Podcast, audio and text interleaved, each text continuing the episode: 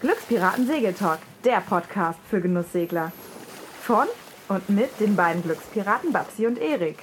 Willkommen an Bord. Hallo Glückspirat, schön, dass du unseren Podcast auch heute wieder runtergeladen hast. Wir haben es im letzten Newsletter schon angekündigt, wir waren auf der Boot in Düsseldorf unterwegs. Übrigens, den Newsletter, den kannst du bei uns auf der Homepage unter www.glückspiraten.de abonnieren und bist dann immer auf dem Laufenden, was äh, sich bei den Glücks Glückspiraten so alles Neues tut. Jetzt kommen wir aber zu unserem ersten Special von der Boot Düsseldorf 2017 und äh, wir haben uns äh, wie neulich schon mal mit dem Hinak Weiler zusammengesetzt und haben uns einfach mal darüber unterhalten, was wir so auf der Boot alles Neues entdeckt haben und äh, unterhalten uns jetzt unter anderem über langfahrttaugliche Boote, die wir hier auf der Messe gefunden haben. Ähm, dann die Frage, wie finanziere ich denn mein Boot, das ich eventuell für die Langfahrt ähm, haben möchte. Ähm, dann geht es um äh, Hinaks neue Liebe und warum er sie am liebsten auf Eis legen würde. Das neue Segelprojekt von Guido Dwersteg, die Boot und die Hintergründe der Messe dann äh, erzählt uns Henrik wieder ein bisschen was über das Segeln äh, in die USA hinein und äh, auch äh, über das Unterwegssein mit dem eigenen Schiff in den USA, auch über den Great Loop.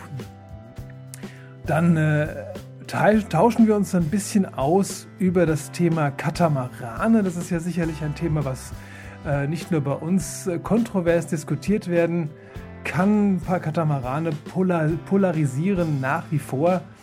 Ähm, es geht um die Trends im Yachtbau, die dieses Jahr auf der Boot wieder ganz deutlich zutage treten.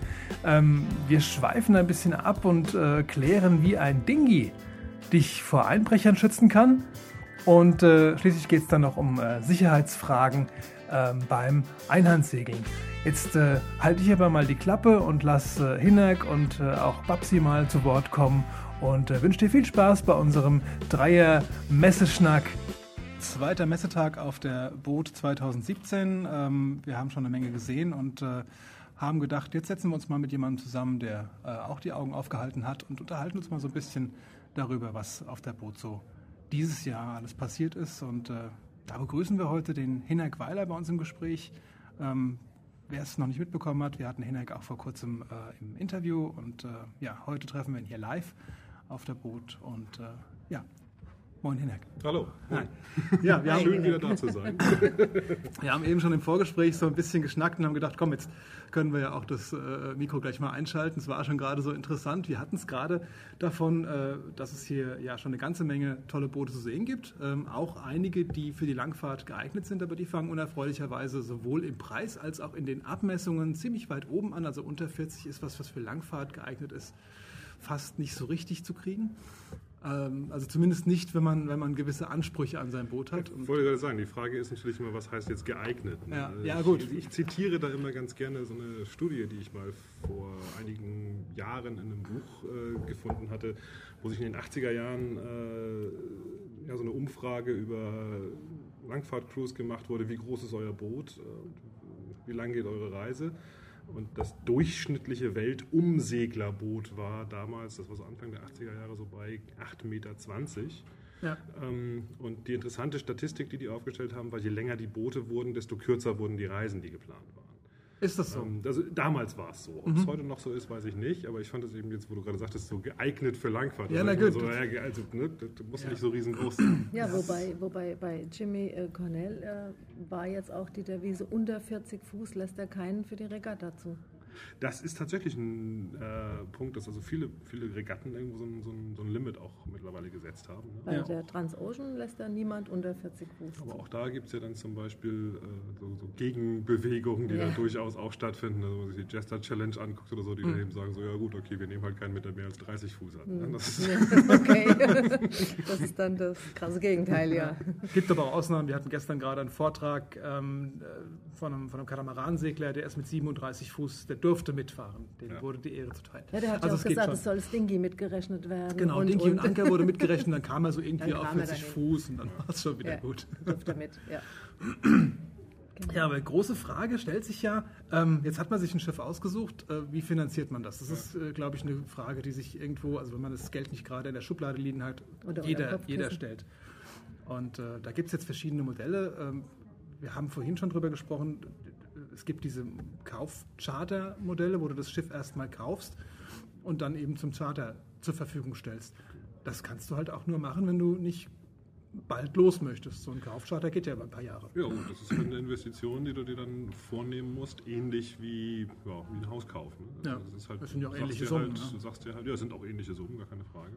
Äh, und du sagst halt, okay, ich äh, habe jetzt zum Beispiel gerade mein Haus abbezahlt und ähm, habe jetzt noch zehn Jahre zu arbeiten und danach will ich auf Weltreise gehen, dann ist das zum Beispiel eine Überlegung, sich zu sagen, okay, dann kaufe ich mir jetzt ein Schiff, Mhm. bezahle das über die nächsten zehn Jahre ab äh, und äh, habe dann eben über dieses Chartermodell, das ist dann eben der Vorteil dabei, äh, wird dann halt von der Charterfirma dann dementsprechend auch in Schuss gehalten und äh, gepflegt und gewartet. So ist die Theorie, ja. Und das ist dann die Theorie. Du hast natürlich immer, ich sag mal, eine gewisse Abnutzung, äh, die findet statt. Da gibt Ja. es keine Meinung. Und du wirst sicherlich, wenn du dann losfährst, da auch nochmal ein bisschen was reinstecken müssen, weil ähm, die Ansprüche, die ein Charterschiff erfüllen muss, sind natürlich auch ein bisschen anders, als die, die du an ein Langfahrtschiff hast. Ja. Die ganze Ausrüstung, äh, die du dann eigentlich erst für die Langfahrt brauchst, die wirst du natürlich nicht auf das Charterschiff schon mit drauf bauen, weil die kannst du dann äh, dementsprechend ja auch mit als Abnutzung hinterher abschreiben. Richtig, genau. Und du brauchst ja das, äh, zum Beispiel dieses umfangreiche Energiemanagement auf einem Charterschiff ganz sicher nicht, wo du Absolut jeden zweiten nötig. Tag spätestens an der Steckdose kommst und deinen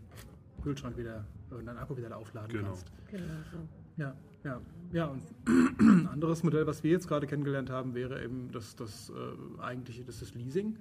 Ja, dass du das Schiff einfach äh, über eine Leasingbank kaufst und dann den Wertverlust eben über die Zeit, in der du es nutzt, abbezahlst. Ähm, wäre vielleicht auch mal ein Rechenexempel. Ja? Ähm, wenn du natürlich äh, planst, das Schiff hinterher wieder abzustoßen. Wenn du es natürlich halten willst und möglicherweise dann später noch unterwegs sein möchtest nach deiner Weltumsegelung oder was auch immer du planst mit dem Schiff, ist das vielleicht nicht das geschickte Modell. Gut, ist natürlich ein interessantes Modell, wenn du dir äh, überlegst, dass tatsächlich heutzutage viele, ich sage jetzt mal in Anführungszeichen, Weltumsegelungen ja auch gar nicht mehr wirklich als Weltumsegelungen geplant sind, sondern dass die Leute eben sagen, wir segeln erstmal los und gucken erstmal und haben eigentlich weniger die Strecke als Maß, sondern die Zeit. Ja. Dass sie sagen, ich habe jetzt eine Aussicht, ich nehme mir jetzt eine Auszeit von vier Jahren. So, und dann gibt es welche, die sagen, okay, ich muss in diesen vier Jahren um die Welt segeln. Ähm, das halte ich für eine ziemlich blöde Idee, weil da bist du total im Stress, Ja. äh, irgendwie immer nur vorwärts zu kommen. Und dann gibt es eben auch welche, die sagen, okay, ich habe jetzt vier Jahre Zeit und ich fahre jetzt erstmal los und gucke mal, wie weit ich komme. Und wenn du dann weißt, nach vier Jahren ist mein Leasingvertrag ausgelaufen, danach verkaufe ich das Schiff, ähm, dann ist das sicherlich eine Option, das so zu machen, klar. Ja, genau. Und wo das Schiff dann liegt, ist erstmal nicht unbedingt dein Problem, ja, wenn du es wieder verkaufen möchtest. Nur gut, du musst dann halt schon ein bisschen gucken, dass du dann in vier Jahren irgendwo in einem Revier dich rumtreibst, wo du es auch verkaufen kannst. Ja, klar, also bringt wenn nichts, du wenn du in der Südsee liegst im Genau, Moment. wenn du da jetzt irgendwo auf Tonga äh, von der Ankerbucht liegst und sagst, so, Feierabend, nächster Flieger nach Hause, Schiff wird verkauft, dann hast du natürlich das Problem, dass du es nicht los wirst. Ne? Ja. Das ist Kannst du einem Käufer ja schlecht sagen, flieg mal nach Genau. Tonga und da ist irgendwo mein Schiff. Oh, ganz reizvoller Gedanke. Ja, super. Mhm. Aber es gibt ja schon so, so Fair- und Ankauf-Hotspots, Ja. äh, wo man einfach sagt, so, okay, Ja. es gibt viele Schiffe, es gibt einen großen Markt in der Karibik.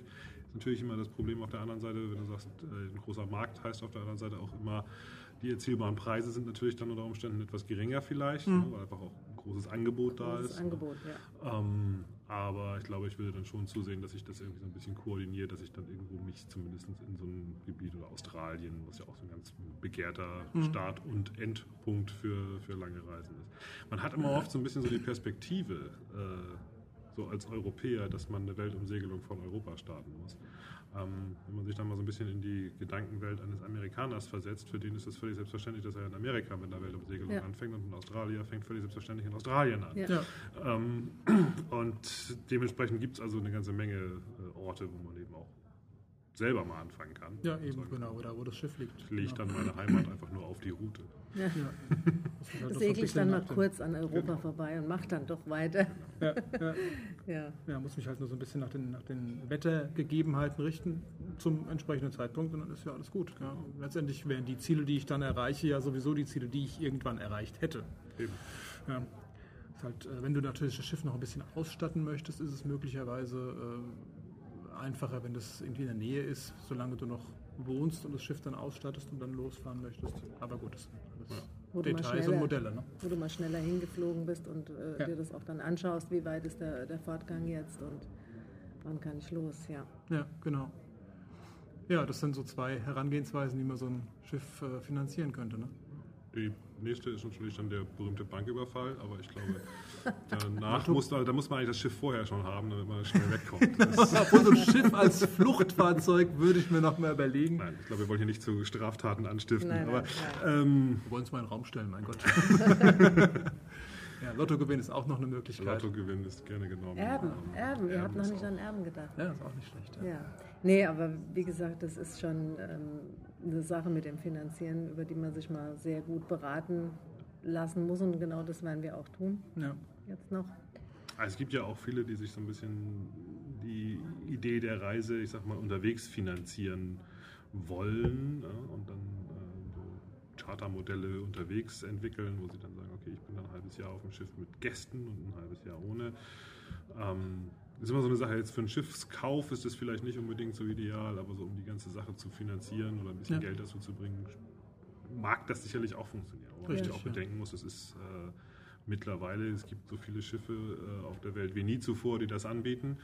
Und ähm, dementsprechend ist das auch ein recht umkämpfter Markt, Ja. ähm, bei dem man dann eben auch äh, ja, ein bisschen was bieten muss. Wobei das Und du ist, brauchst die Scheine dafür. ja, Das ist der nächste Punkt. Wobei das ist ja auch genau das Modell, äh, über das wir auch nachdenken, äh, Kojen anzubieten.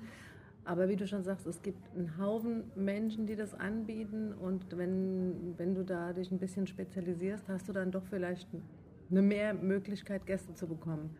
Die Leute anzusprechen, die das dann auch machen möchten auf deinem Schiff und da sind wir eigentlich auch schon in der Richtung, dass wir sagen, wir bieten, wie es halt schon heißt, für Genussseglerreisen an, dass wir eben auch sagen, gut, wir machen vielleicht den Charterpreis ein bisschen teurer, aber dafür hast du eine Rundumverpflegung mit äh, Körper, Geist und so weiter und wollen vielleicht auch ja, Spezialreisen anbieten, auch über vielleicht über vegane Reisen nachdenken oder sowas. Durchaus eine Option, wie man sowas Genau. äh, mal andenken kann, wie man sich die äh, Kosten unterwegs einfach auch bestreiten kann. Das ist Ja. natürlich eine wichtige Geschichte. Man ist da ein paar Jahre unterwegs für eine Weltumsegelung und äh, ja, da muss man schon irgendwie ein Einkommen haben. Ne?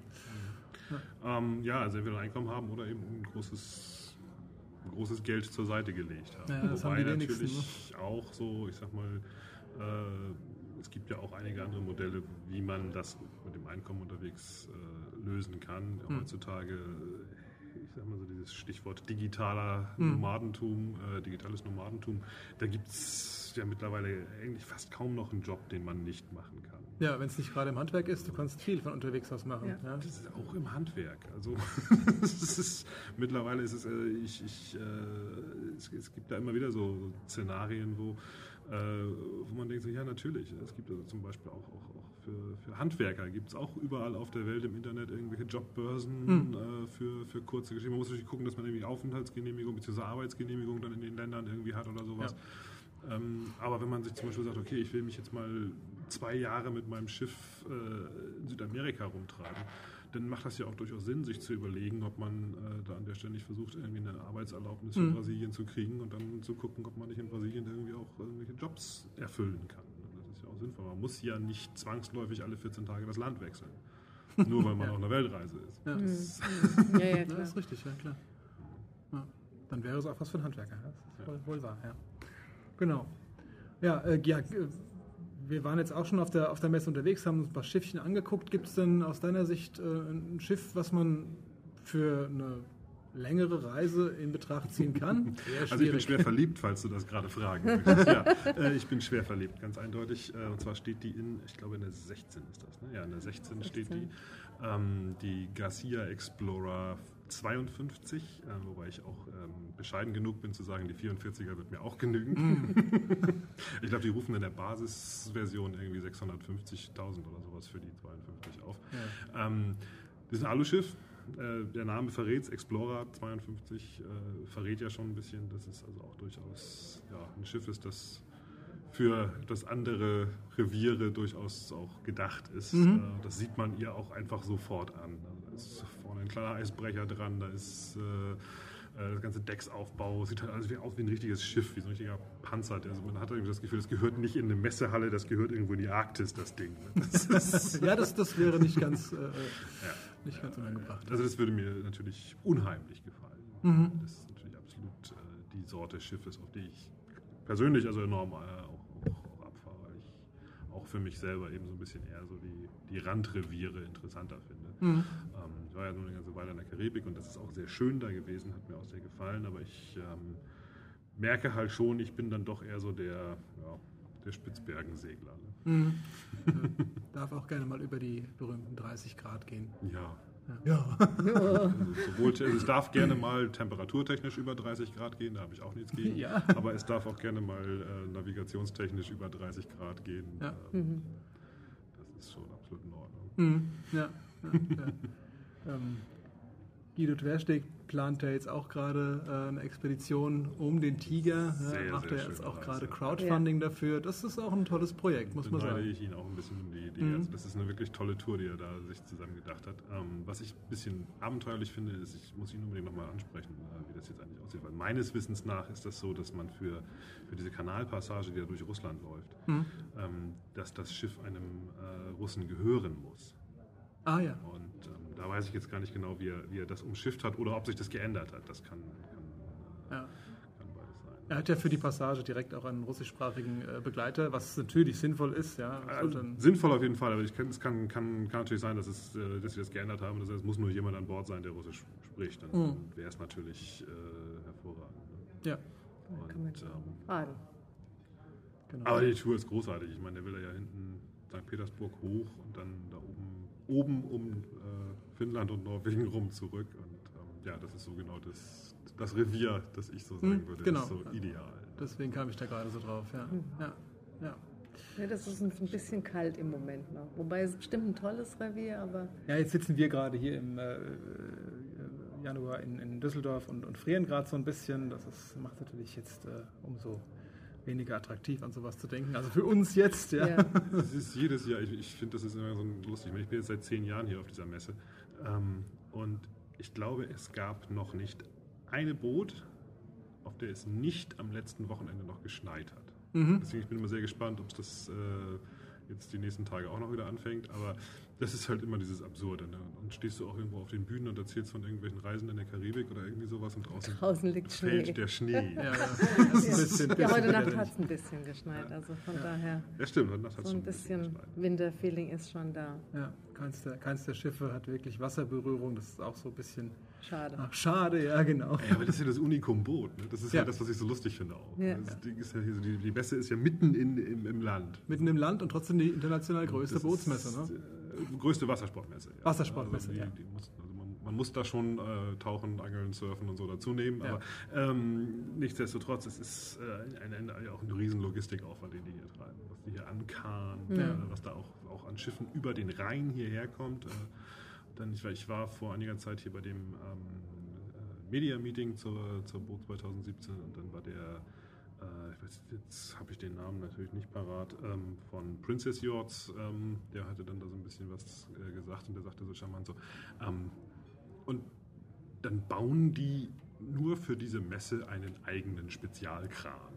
Das muss man sich mal tatsächlich überlegen. Diese Big Willy, der hier draußen steht, Mhm. der ist nur für diese Messe hier gebaut worden. Äh, So wie der gebaut ist, gibt es den kein zweites Mal. Mhm. Nur um die Schiffe dann diese großen 60 Fuß, Hier reinzuheben. 80 Fuß Motor- und Segelboote dann vom Rhein hier über die Straße in die Hallen zu bringen. Ein unglaublicher Aufwand, ja. Ja. Und das Ganze scheint sich aber dann doch noch irgendwie zu lohnen, sonst würden sie nicht jedes Jahr brav wieder ankommen hier. Naja, es ist halt natürlich äh, von der Lage her, witzigerweise, obwohl es eben vom Wasser so weit weg ist, wie nur geht, Ja. äh, ideal. Ne? Weil Ja. du hast natürlich hier die, die, die ganze äh, Ruhrpott-Region, wo einfach extrem viele Menschen wohnen. Du hast äh, Holland direkt nebenan, wo ja Wassersport äh, super geschrieben ist. Du hast das auch von der Nordsee, von der Ostsee her bist du in ein paar Stunden hier, also von der, von der ge äh, geografischen Lage in Deutschland. Ja, ist das du hast die Flughafen Infrastruktur und so weiter. Flughafen Ja, direkt gegenüber von den Messehallen, Genau.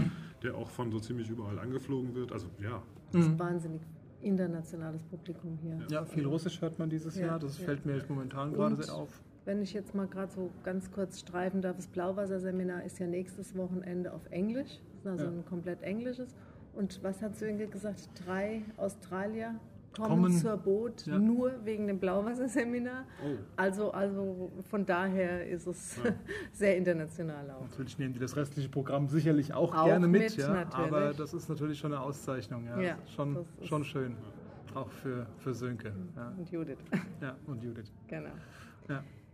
ja, war auch ein schönes Seminar, muss man auch sagen. Ähm, da haben wir das erste Wochenende dabei verbracht und äh, Hinek, du bist ja auch auf der Bühne im Seminar gewesen. Genau. Hast auch deinen, deinen Vortrag über den Great Loop äh, gehalten. Ja, beziehungsweise ein bisschen über Einreise, Ausreise USA und worauf man so ein bisschen aufpassen muss. Ja. Ähm, Ist ja immer, immer so, ein, ich sag mal, so ein Thema, was ich auch häufig gefragt werde. So, ne?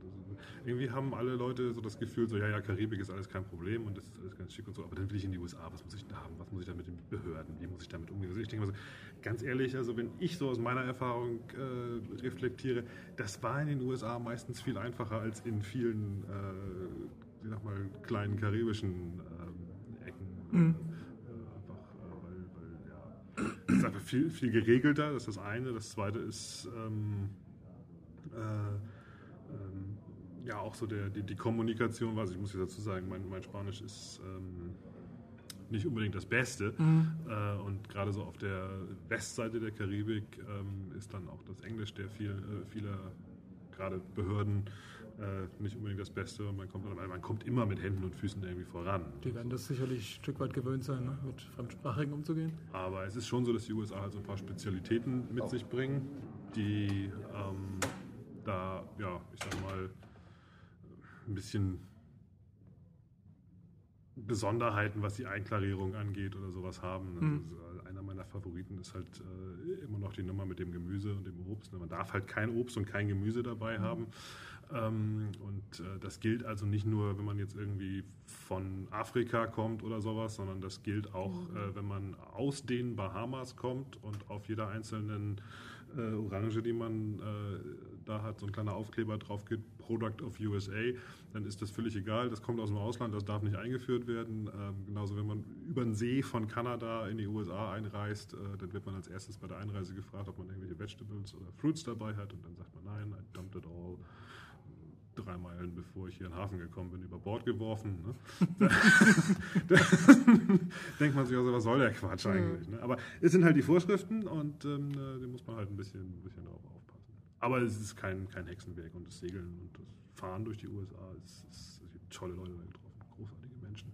Ja, das, das, der Gedanke an sich, einfach mal mit dem Schiff durch die USA zu fahren und auch wirklich von den Great Lakes oben bis äh, runter in den Süden der USA, alles mal so zu erleben und auch den Wechsel der Landschaft, den man ja dann auch äh, ein Stück weit genießen kann. Und das hört sich schon wirklich gut an, ja, auf jeden Fall. Was ein bisschen stört, ist der Mast, aber ich habe das vorhin gerade mitbekommen, dass es äh, Services gibt, die den Mast, wenn du den von einem Segelschiff abnimmst, äh, den auch dann wirklich in den Süden transportieren, dort einlagern und du den wieder abholen kannst, wenn du den Great Loop äh, Genau, unter Land. Für diese, für diese ganz lange Flusspassage, die dann da von, von Chicago bis an die Golfküste runtergeht. Ähm, da gibt es in Chicago eine Marina, da kann man den Mast einfach rausnehmen lassen, da liegen lassen. Und wenn man dann äh, zwei, drei Monate später in Mobile, Alabama äh, ankommt und in die Turner Marine einbiegt, dann Mhm. äh, liegt er da und wartet auf einen. Ja, Hm. ja, praktisch, praktisch. Und da kannst du sorgenfrei mit deinem Schiffchen äh, Genau. innen unterwegs sein. Genau, natürlich gerade wenn das ein Mast ist, der länger ist als das Boot, dann ist es natürlich auch mit den ganzen Schleusen nervig. Und ich hatte das Problem ja auch gehabt. Ich sag mal, es dauert so ungefähr eine Woche, bis man äh, sich daran gewöhnt hat, dass man eben nicht aufrecht aus dem Niedergang rausgehen kann. Ähm, da hat man genug Beulen auf dem Kopf und dann. ich hatte ihn genau. nämlich dabei. Also das war, Du hast den Ich hatte ihn die ganze Zeit dabei gehabt, äh, weil ich aber auch wusste, dass ich ihn ab St. Louis dann äh, schon wieder stellen kann. Ab dann kommen Brücken, die höher sind und dich durchlassen. Okay. Ja. Ja, ja, spannende Geschichte. Auf jeden Ja. Fall. Wollten wir aber nochmal auf die, die Boot zurückkommen und ganz kurz über Katamarane sprechen. Da habe ich nämlich Ein bisschen gerade. kontrovers diskutiert gerade. Ja, haben wir festgestellt, da sind wir nicht so ganz einer Meinung. Was heißt nicht so ganz eine Meinung? Also ich gebe natürlich jedem äh, recht, dass äh, so ein Katamaran natürlich ein hervorragendes Boot ist, um drauf zu wohnen. Hm, Du hast enormen Platz, gar keine Frage. Ähm, bei mir persönlich ist es einfach schlicht und ergreifend, ich mag die Bewegung nicht während, während Hm. des Segelns. Es Hm. ist einfach nicht so mein, Ist, äh, mein Gefühl anders, von ja. Segeln. Ist halt einfach an der Stelle irgendwo, da funktioniert so nicht, passt nicht zusammen. Mhm. Also zum einen, weil mir die Lage fehlt tatsächlich, ne, auch wenn es äh, irgendwie ähm, absurd klingt, weil, ja klar, ich habe natürlich auch gerne irgendwie, äh, dass ich meinen Kaffee einfach ganz normal einschenken kann, aber ähm, ich finde irgendwie so zum Segeln gehört einfach dazu, dass das Schiff irgendwie sich auf die Backe legt, Mhm. sonst, sonst ist das kein richtiges Segeln für mich. Und das Zweite ist einfach auch durch diese äh, zwei äh, Rümpfe, ist es halt einfach, das bewegt sich einfach auch anders in Wellen. Ne? Du hast Ja, halt es rollt so wie, irgendwie mehr, So ne? wie ein bisschen anders. Welle werden. Es rollt, es rollt ganz anders. Und zwar rollt es auch häufig so, dass du dann, dann hast du, gerade wenn du so, so ein bisschen, ich sag mal, eher, eher so in den Ammenwind oder auch so äh, leichte Vorwindkurse gehst, ähm, dann geht halt einer der Schwimmer geht halt in der ersten Welle hoch und dann rollt diese durch und dann kommt von hinten schon die nächste Welle und du hast immer so ein, so ein, so ein, so ein Kippeln, finde Mhm. ich irgendwie und häufig auch ein bisschen so ein ruckiges Kippeln, das dann plötzlich da an der Stelle stattfindet. Und das ist nicht so meins. ne? Ich mag halt dann doch lieber dann, dann lieber 30 Grad konstante Lage und äh, Ja, wahrscheinlich auch, könnte ich mir vorstellen, einfach eine Frage des Einstiegszeitpunkts. Es gibt ja bei Katamaranen, ist es ja wirklich polarisiert, die polarisieren ja. Entweder es gibt Leute, die mögen Katamarane und die würden sich auch einen Katamaran kaufen und dann gibt es diejenigen, die sagen, nee, no way, äh, es muss ein Einrümpfer sein, ich brauche Lage beim Segeln. Ja. Ähm, möglicherweise auch eine Frage, wann, wann ich wie mit dem Segeln angefangen habe. Wenn ich äh, schon früh angefangen habe mit Segeln und schon auf dem Optimisten äh, mit Lage und mit, äh, ja, eben mit Wasserberührung äh, gesegelt habe, dann habe ich vielleicht eine andere Verbindung zum Segeln und ja, da habe ich das einfach so geschätzt. Und derjenige, der vielleicht sagt, äh, wie wir zum Beispiel auch, wir sind relativ spät eingestiegen, ähm, bei uns kommt es auch auf den Komfort an und Lage ist uns nicht so wichtig. Im Katamaran kommst du auch flott voran. Ähm, dann schätzt man eben den Komfort und den, den Raum, den man auf so einem Schiff einfach hat. Und das, äh, wenn man sich die Konzepte jetzt hier auf der Boot wieder anschaut, ähm, wir haben uns jetzt vier verschiedene Firmen angeschaut und es gibt also bei den vier Firmen wirklich vollkommen unterschiedliche Konzepte. Bei Details natürlich, klar, durch die Bauform äh, sind viele Sachen natürlich identisch, aber auch äh, die Detaillösungen sind wirklich teilweise spannend und ähm, ja, gibt es ganz, ganz äh, innovative Geschichten, ähm, die wir da so gesehen haben. Und äh, ja, das, das ist so ein Stück weit der, der Komfort. Der, auch der Sönke auf dem Seminar sagte, äh, man muss sich so ein bisschen, gerade bei einer Weltumsegelung, ähm, darauf einstellen, äh, ein Fünftel bei der ganzen Geschichte von der Zeit her ist Segeln und vier Fünftel ist einfach Wohnen und Leben Wohnen auf dem Schiff. Absolut richtig, absolut genau. richtig. Ja, das, ist, das ist gar keine Frage. Du, du liegst die überwiegende Zeit irgendwo still äh, mit dem Schiff, entweder vor Anker oder an der Mooringboje oder in einem, in einer Marina oder so rum. Ähm, und klar, dann hast du natürlich einen enormen Platz auch auf einem Katamaran, gerade so mit dem, äh, in dem Salonbereich, dann, dann äh, äh, als, als Lebensraum. Ja. Es ist, ja, es ist, glaube ich, einfach eine Philosophie, es ist eine Philosophiefrage wie äh, Mac oder PC. Genau, Das letzten ist- Endes ist es eine Geschmackssache. Ja, ganz Genau, einfach. genau. Und ich denke mal, ähm, wenn jemand losquert mit 20, 25, 30, hat man auch vielleicht körperlich noch nicht so die ja, äh, Beeinträchtigungen, dass man sagt, äh, mir macht das nichts aus, ich kann mich da so eine kleine Koje quetschen und ähm, ja, also ich mag dann doch lieber schon ein bisschen sagen, ich möchte gern gut schlafen nachts. Und das ist dann auf einem Katamaran vielleicht dann doch ein bisschen mehr gegeben. Wir mussten so lachen über die, ähm, über die Länge nochmal. Ähm, hat auf dem, ich weiß gar nicht, wer es gesagt hat, auf dem Blauwasserseminar, vielleicht weißt du das noch, Erik, ähm, pro Länge ein Fuß.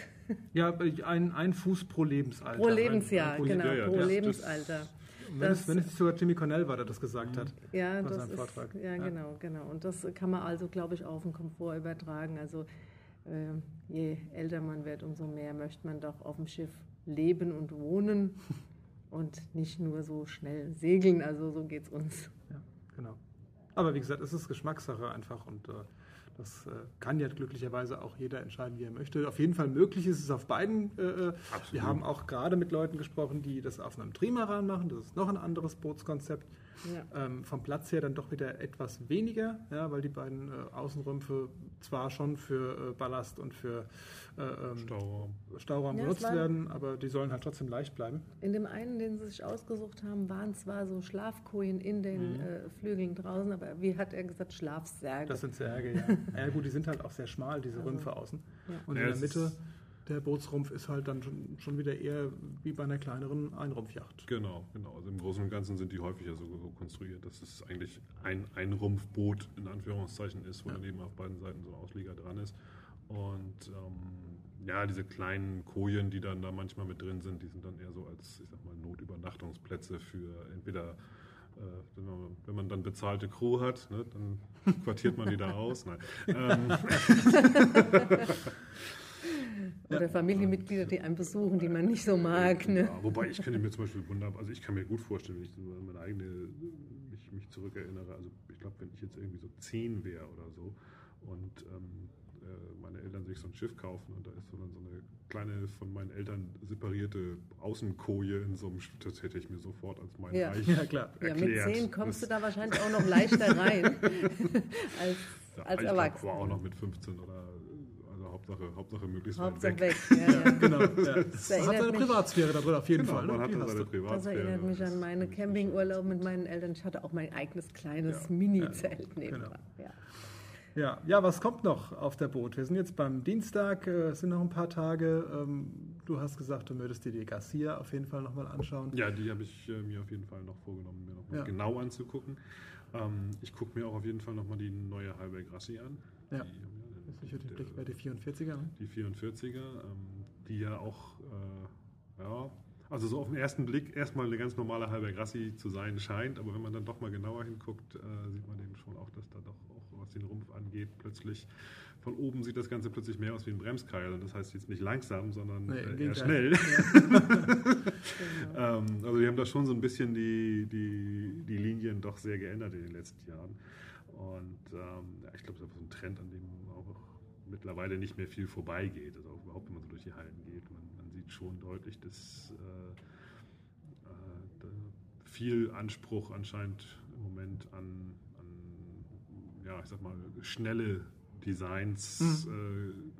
äh, gelegt wird, ähm, die aber nicht unbedingt, ja, das, das beschreibt, also nicht, nicht, nicht unbedingt, also früher waren Boote ja auch schnell, ne, aber wesentlich runder konstruiert und es geht jetzt eben schon doch deutlich so ein bisschen auch so in dieses Racing-Boot-Design rein, auch bei mehr und mehr Fahrtenschiffen. Mhm, ja.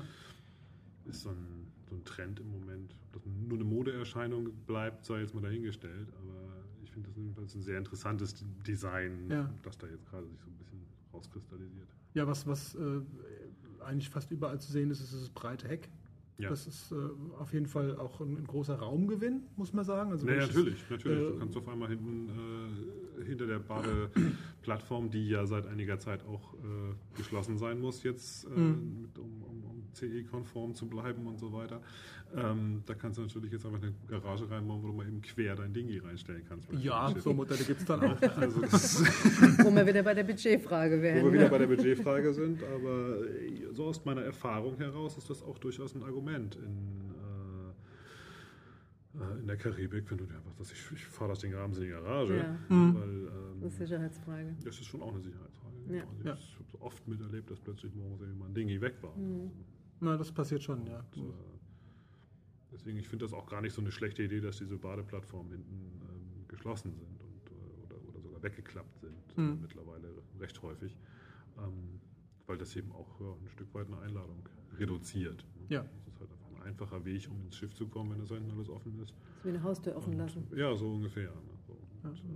Das gilt natürlich jetzt, und da schließt sich jetzt ein bisschen der Kreis, natürlich auch für Katamarane wieder. Ne? Hm, das ist richtig. Immer ein bisschen, ja. äh, dann hast du auch meistens hinten nur so eine, so eine gläserne Schiebetür, ne? die natürlich mhm. dann auch, ähm, ja, jeder kann da durchgucken und alles sehen, was, was, was du da so in der Navi-Ecke verbaut hast oder rumliegen hast. Und mhm. das ist auch so ein, so ein Punkt. Ne? Ist ein Punkt, auf jeden ja. Fall. Wobei da der Bali äh, ein bisschen raussticht, der hat also äh, am Heck ähm, der hat seinen, seinen kompletten Salon im Prinzip mit einer Art, äh, von der Konstruktion her, ein Garagentor, was ja. aber dann dieses Tor enthält dann quasi auch wieder die Glasschiebetür. Gut, es ist dann auch immerhin noch weiter Glas.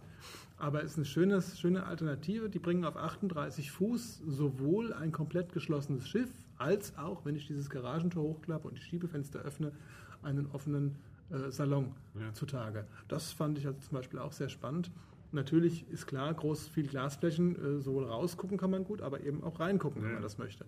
Ähm, ja, das ist äh, natürlich die Gefahr beim Katamaran.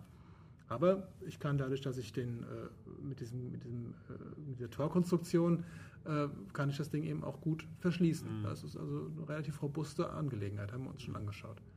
Mhm. Ja. ja, ja, klar, also da müssten die sich auch was einfallen lassen. Also, können sie ja nicht einfach ja ist halt, äh, also ich habe es häufig auch gehört von, von, von Crews, wo irgendwo eingebrochen wurde, dass das eben genau über den Weg dann gelaufen ist, dass sie dann irgendwie kurz hinten rangehen. Ich weiß von Freunden, die haben sich dann irgendwann, ähm, die haben ein zweites Dingi dabei gehabt sogar. Und wenn die an Land gefahren sind, dann hatten sie das immer, äh, sie hatten ein zweites Dingi, das ist einfach nur so ein ganz billiges, mhm. kleines Plastikboot gewesen. Mhm. Ne? Und das hatten die so an so einer Leine mhm. und ähm, das war zwischen den Rümpfen. Und wenn die an Land gefahren sind, dann haben sie das losgemacht so ein bisschen, dass es dann so ein bisschen hinten raustrieb und dann sah mhm. das von Land aus aus, als ob da halt ein Ding dranhängt. Also da ist jemand zu Hause, es lohnt sich nicht da einzubrechen. Ja, ah, ja das, das ist auch Dafür gut. lohnt es sich ein zweites Ding mitzunehmen. Ja, ja. Das ist gar nicht so Und da hast du natürlich den Vorteil mit einem größeren Katamaran, dass du natürlich auch problemlos äh, zwei Dingis mitnehmen kannst. Ein zweites Dingi mitnehmen kannst. ja, genau. ja, ja, genau. ja. ja. Ja, ich weiß nicht, ich muss gestehen, ich bin selber noch gar nicht so richtig in der, in der Ausrüstungshalle gewesen, ob es da große Neuigkeiten gibt. Im äh, Vorfeld habe ich nicht viel gesehen.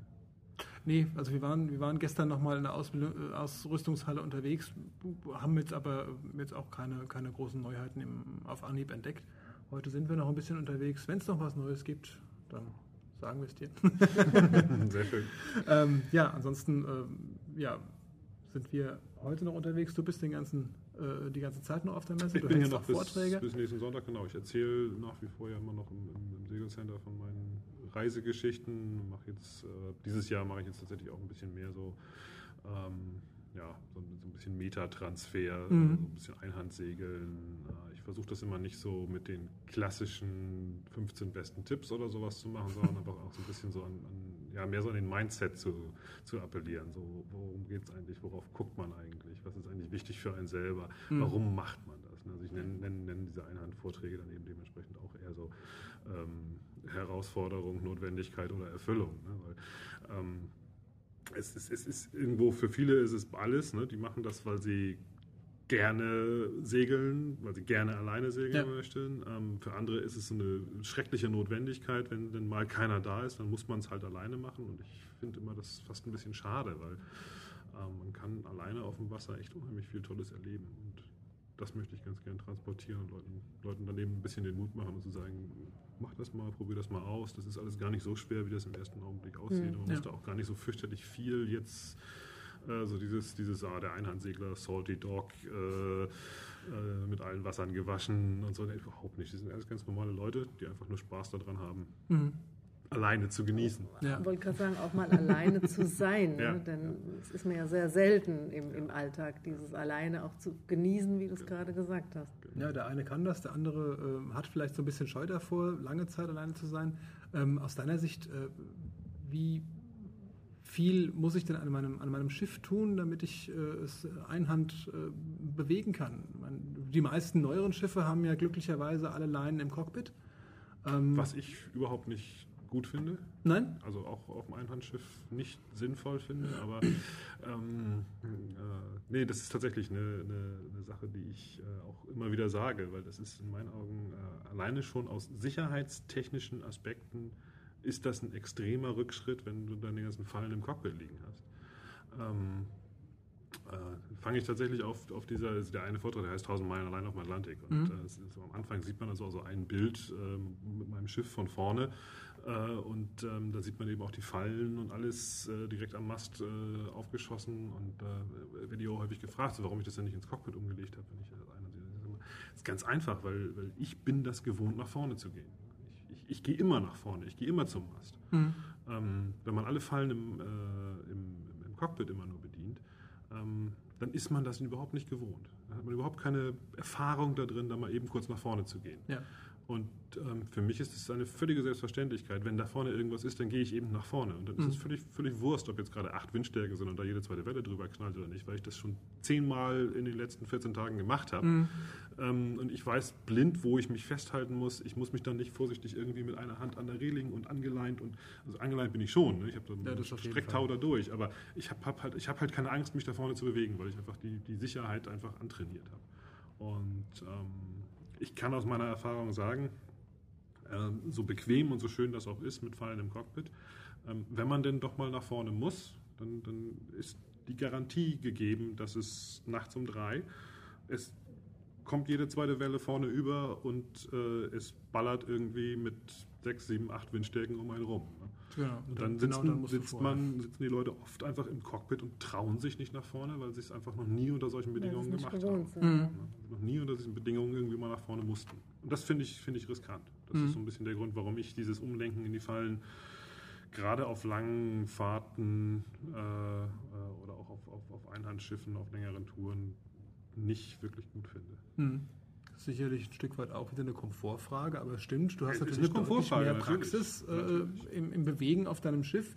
Das wird, sag ich mal, je kleiner das Schiff wird, umso wichtiger wird es, dass du dich vernünftig zuverlässig bewegen kannst. Absolut. Wir können da ein Lied von singen auf unserer 24er Shark. Äh, da musst du schon wissen, wo du deinen Fuß Genau. hinsetzen kannst und wo du dich auch mal festhalten Genau. kannst und wo eben auch nicht. Ja, wenn vielleicht was abreißt möglicherweise.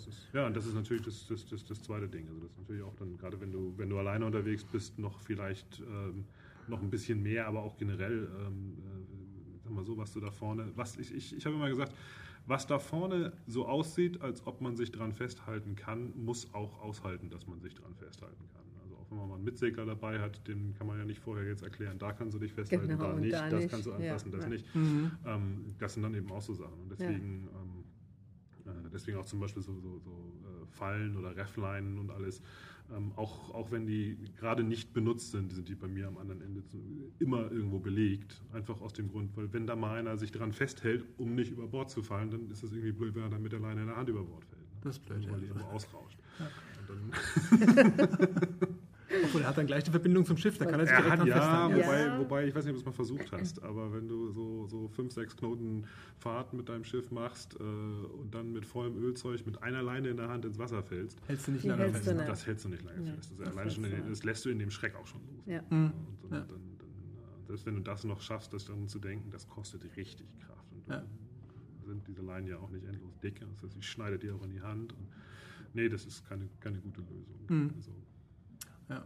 ist dann doch die Strecktau die bessere Variante. Einfach gar nicht erst über Bord fallen. Ja, natürlich, klar. Sobald sobald es ein bisschen windiger wird, äh, einpicken. Äh, Ja. Klar, das, gar keine Frage. Ja. Ja. Ähm, aber auf jeden Fall eine Sache, die man mal ausprobieren sollte, einfach mal alleine unterwegs zu sein. Oder vielleicht auch, wenn man das noch nie gemacht hat, ähm, einfach auch mal zum, zum Segelpartner sagen, hör mal, ich möchte jetzt einfach mal gerne allein probieren. Ja? Sowohl auf dem Wasser als auch später im Hafen ähm, sollte man, auch wenn es mal ein Notfall ist. Ich wollte ja gerade sagen, das ist sein. ein ganz, ganz, ganz wichtiger Punkt, den auch immer sehr gerne sehr viele Menschen äh, so ein bisschen ausblenden, ist dieses, ich bin ja nur Mitsegler. Ähm, ich sage mal, wenn, wenn, wenn nur zwei auf dem Schiff sind, Ja. ne, dann ähm, sind es eigentlich zwei Einhandsegler. Ja. Gerade ja. wenn es eine längere Etappe ist, sind es allein deswegen schon, weil einer von beiden schläft oder ist am Essen, Kochen oder irgendwas äh, gerade nicht zur Verfügung. Der andere Genau. hat dann das Kommando.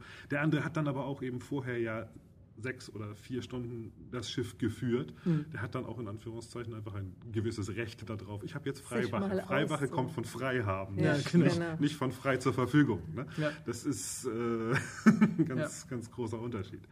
Und ähm, äh, das muss man dem eben auch gönnen. Und da muss man eben dann auch Wege finden, ähm, ja, gerade wenn man auf längere Reisen zu zweit geht, dass eben auch beide an Bord das, das Schiff idealerweise alleine fahren können. Ja. Ja. man sagt, ein Nieder Niedergang runterfällt. Ich habe von Leuten gehört, die sich auf der Hälfte der Atlantiküberquerung äh, ausgerutscht sind und eine Rippe gebrochen haben. Da, Dann das ist schwierig, wenn du mal eine äh, kannst du froh sein, wenn du, wenn du dir, ich weiß nicht, ob du das schon mal gehabt hast mit einer gebrochenen Rippe. Ähm, Kannst dich nicht mehr bewegen. dann kannst du froh sein, wenn du es noch schaffst in die Koje und Ja. dann kannst du nur hoffen, dass dein Mitsegler das Schiff auch halbwegs so segeln kann, dass es nicht in jeder Welle äh, springt, Mhm. sondern äh, dass er das ein bisschen äh, Mhm. sanfter fahren kann und dass du dich einfach da unten zurücklegen kannst und sagen kannst, okay, in, in einer Woche sind wir äh, auf der anderen Seite und so lange bleibe ich jetzt hier liegen. Ja.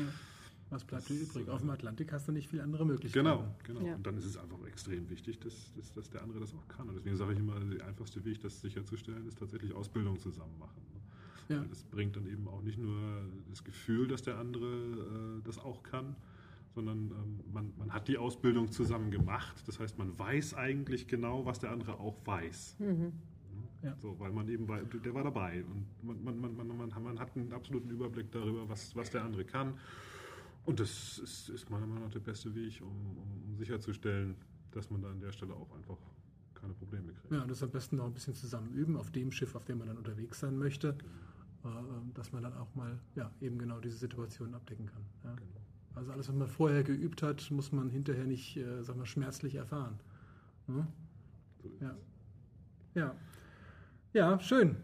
Ähm, Hinek, ja, dann würde ich sagen, äh, wir stürzen uns wieder ins Messegetümmel. Ja. Wir haben noch ein bisschen, noch ein äh, bisschen was was. zu schauen. Einiges vor, ja. ähm, vielen Dank für deine Zeit. Ja, gerne. Vielen Und Dank. Äh, ja, wir äh, freuen uns schon aufs nächste Mal mit dir. Auf jeden Fall wieder. Das Ja. machen wir noch öfter. Mach's gut, Jo, ciao. tschüss. Ja, und dann zogen sie wieder los und äh, machten die Messestände unsicher. Ja, schön, dass du auch heute wieder dabei warst. Ähm, wir haben da eine Frage an dich. Wie findest du eigentlich unseren Podcast? Wie findest du das Glückspiraten-Projekt? Und ähm, hast du möglicherweise eine Idee oder einen Wunsch, was wir dem äh, Podcast vielleicht noch angedeihen lassen könnten? Vielleicht eine Themenidee? Vielleicht kennst du jemanden, den wir auf jeden Fall mal interviewen sollten? Äh, bist du vielleicht selbst Langfahrer oder hast äh, ein spannendes Thema zu erzählen äh, rund ums Segeln, um Langfahrt? Ähm, dann schreib uns doch gerne eine Mail oder vielleicht kommentierst du auch einfach unsere Shownotes unter www.glückspiraten.de. Weißt, der Glückspiraten schreibt sich mit OE und X. Das nächste Special zur Boot 2017 in Düsseldorf kannst du schon in einer Woche runterladen. Äh, da geht es dann um das Blauwasserseminar, das Babsi und ich bei Sönke Röver und äh, Judith besucht haben und äh, was wir so alles gelernt haben, wen wir alles kennengelernt haben und was wir aus dem Seminar so alles mitgenommen haben. Wir freuen uns schon drauf. Bis dann. Ciao.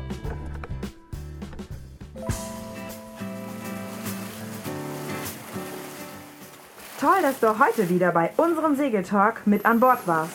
Alle Infos und Links zur heutigen Episode findest du auf www.glückspiraten.de. Hier entdeckst du auch viele weitere Tipps und Buchempfehlungen rund ums Genusssegeln, Reisen und das Leben auf dem Wasser.